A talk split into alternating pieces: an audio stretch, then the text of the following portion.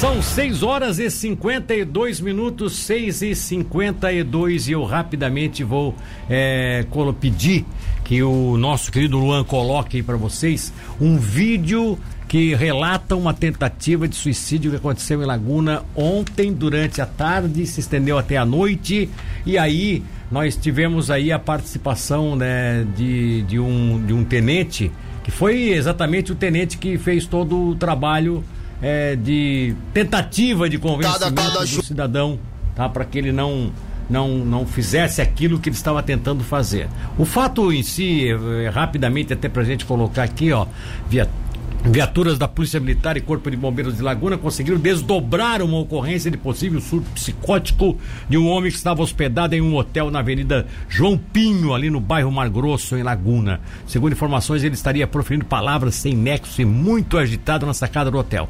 A negociação foi liderada pelo Tenente Vigas, do 28º Batalhão de Polícia Militar, reuniu muitas pessoas no local e esse trabalho foi feito pelo Portal 49, com a participação, é, inclusive, do, do nosso conhecido Eduardo Ventura, né? Colega nosso aqui da, das atividades de jornalismo em nossa cidade, de rádio jornalismo em nossa cidade. Vamos a esse trabalho eh, que coloca bem de forma clara o que, que aconteceu ontem na cidade de Laguna. Vamos lá. Então, com um potencial suicida, né? Ele estava hospedado aí há alguns dias, quatro ou cinco dias. É usuário de drogas e, e aí ele acabou tendo um surto psicótico, né? E se, se instalou ali no parapeito do quarto onde ele estava hospedado, né? E aí a gente foi acionado, né? Isso começou aí por volta de 13 horas, né? Começou por volta de 13 horas. A Polícia Militar foi acionada e adotou o seu protocolo para esse tipo de ocorrência com potencial suicida, né? Nosso protocolo basicamente, né? Ele é de isolar o local, né? Para que a gente não para que a gente tenha o mínimo de, de pessoas interferindo né, nessa situação. A gente colocou um negociador do grupo tático aqui do, do, do 28º Batalhão, que é o batalhão de, de Laguna, né, para fazer esse primeiro contato com ele, ganhar a confiança dele e poder iniciar as negociações. E assim foi feito, né? Foram longas negociações. Nós estamos aí, eu não sei, 8, 9 horas da noite, mais ou menos. Começou perto de uma e pouco da tarde, então foram várias, várias horas até, até a gente conseguir a cooperação dele, a confiança.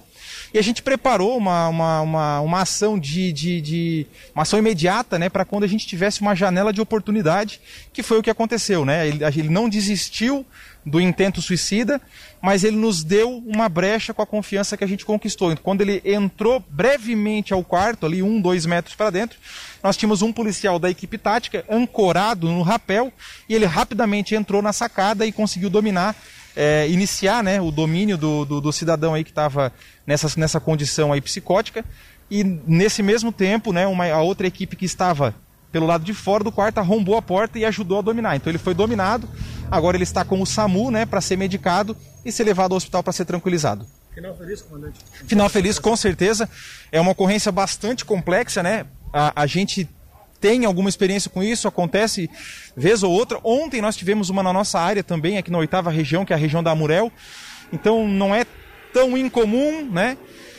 mas nem sempre a gente consegue esse final feliz, né? Então, para nós é bastante satisfatório terminar o domingo aí com uma vida salva. Com certeza agora ele vai para o hospital, vai ser medicado, vai ser tratado, vai se recuperar e a gente, né, Deus queira, Deus queira que isso não se repita nem com ele nem com outras pessoas. Obrigado.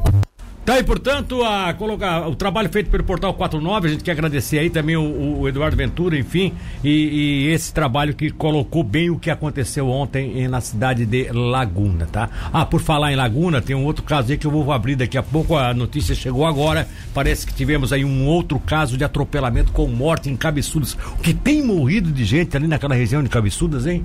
Coisa absurda, né?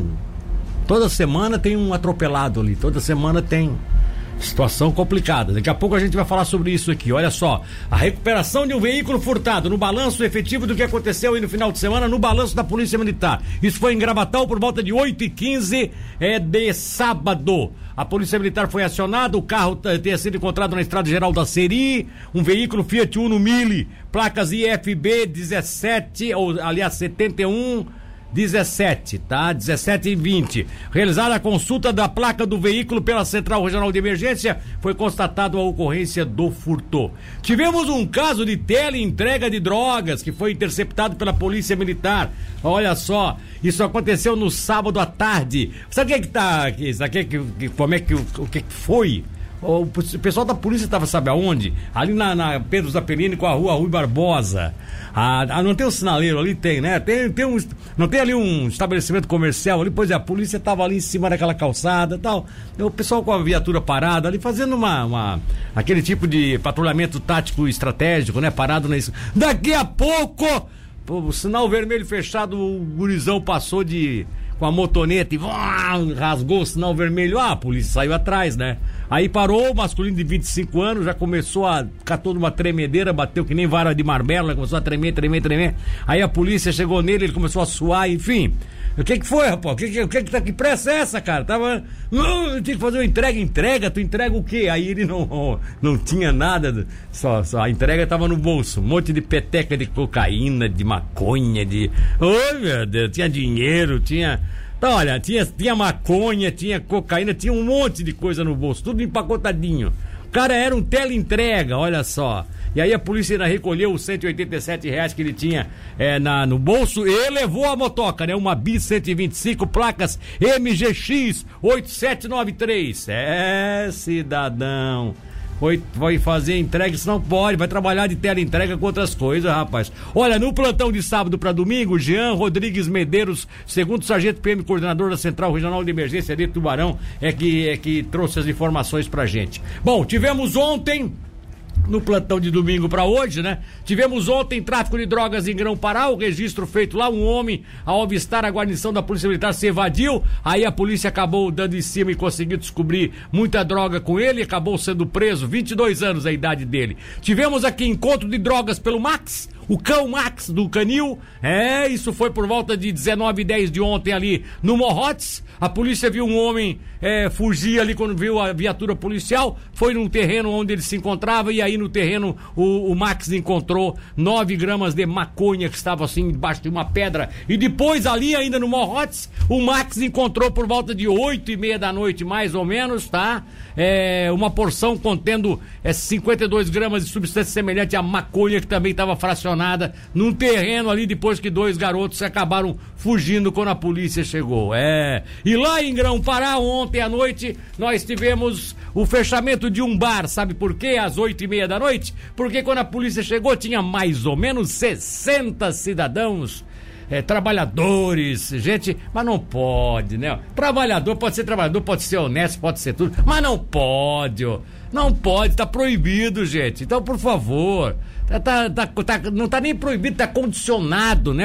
Então, mais do, que, mais do que a determinação, mais do que a proibição, é a consciência de cada um. E aí a polícia chegou lá no centro da cidade, tinha mais de 60 pessoas dentro do bar, os caras estavam numa festa. Parece que tá, eu acho que é tudo flamenguista, né? Devia ser, fazendo festa do Flamengo, da vitória do Flamengo. Eu sei que levaram, né? A polícia acabou levando lá o, a ação contra este bar. É, Fechou o estabelecimento, teve que fechar, né? O cidadão tava, nem o dono tava respeitando. O cara tava sem máscara, conversando, babando em cima do balcão. Quer dizer, aí não pode, né? Essas coisas não podem acontecer. Isso aconteceu em Grão-Pará ontem à noite. Foi o caso, assim, de, de maior, é, é, vamos dizer, de, de, de, que chamou mais atenção, tá? De todas essas ações que a Polícia Militar fez aí na região. Márcio Martins, segundo sargento PM, coordenador da Central Regional de Emergência de Tubarão, é que nos passou essas informações. E olha, temos mais um caso aqui, tá? Temos mais um caso aqui que chama a atenção, ó. O hackers roubaram contas de prefeitura. Santa Rosa de Lima foi alvo de criminosos. Cerca de 300 mil foram retirados dos cofres da prefeitura, utilizando-se a transação via Pix de quatro contas bancárias do município. O crime foi comunicado ao executivo pelo setor de segurança do Banco do Brasil e as senhas foram imediatamente bloqueadas. É, meu amigo, o Pix já está começando a dar o que falar. É essa facilidade para pagar conta, paga de qualquer lugar, de qualquer. Pois é, aconteceu na cidade de Santa Rosa de Lima. E agora, é claro, a polícia vai investigar.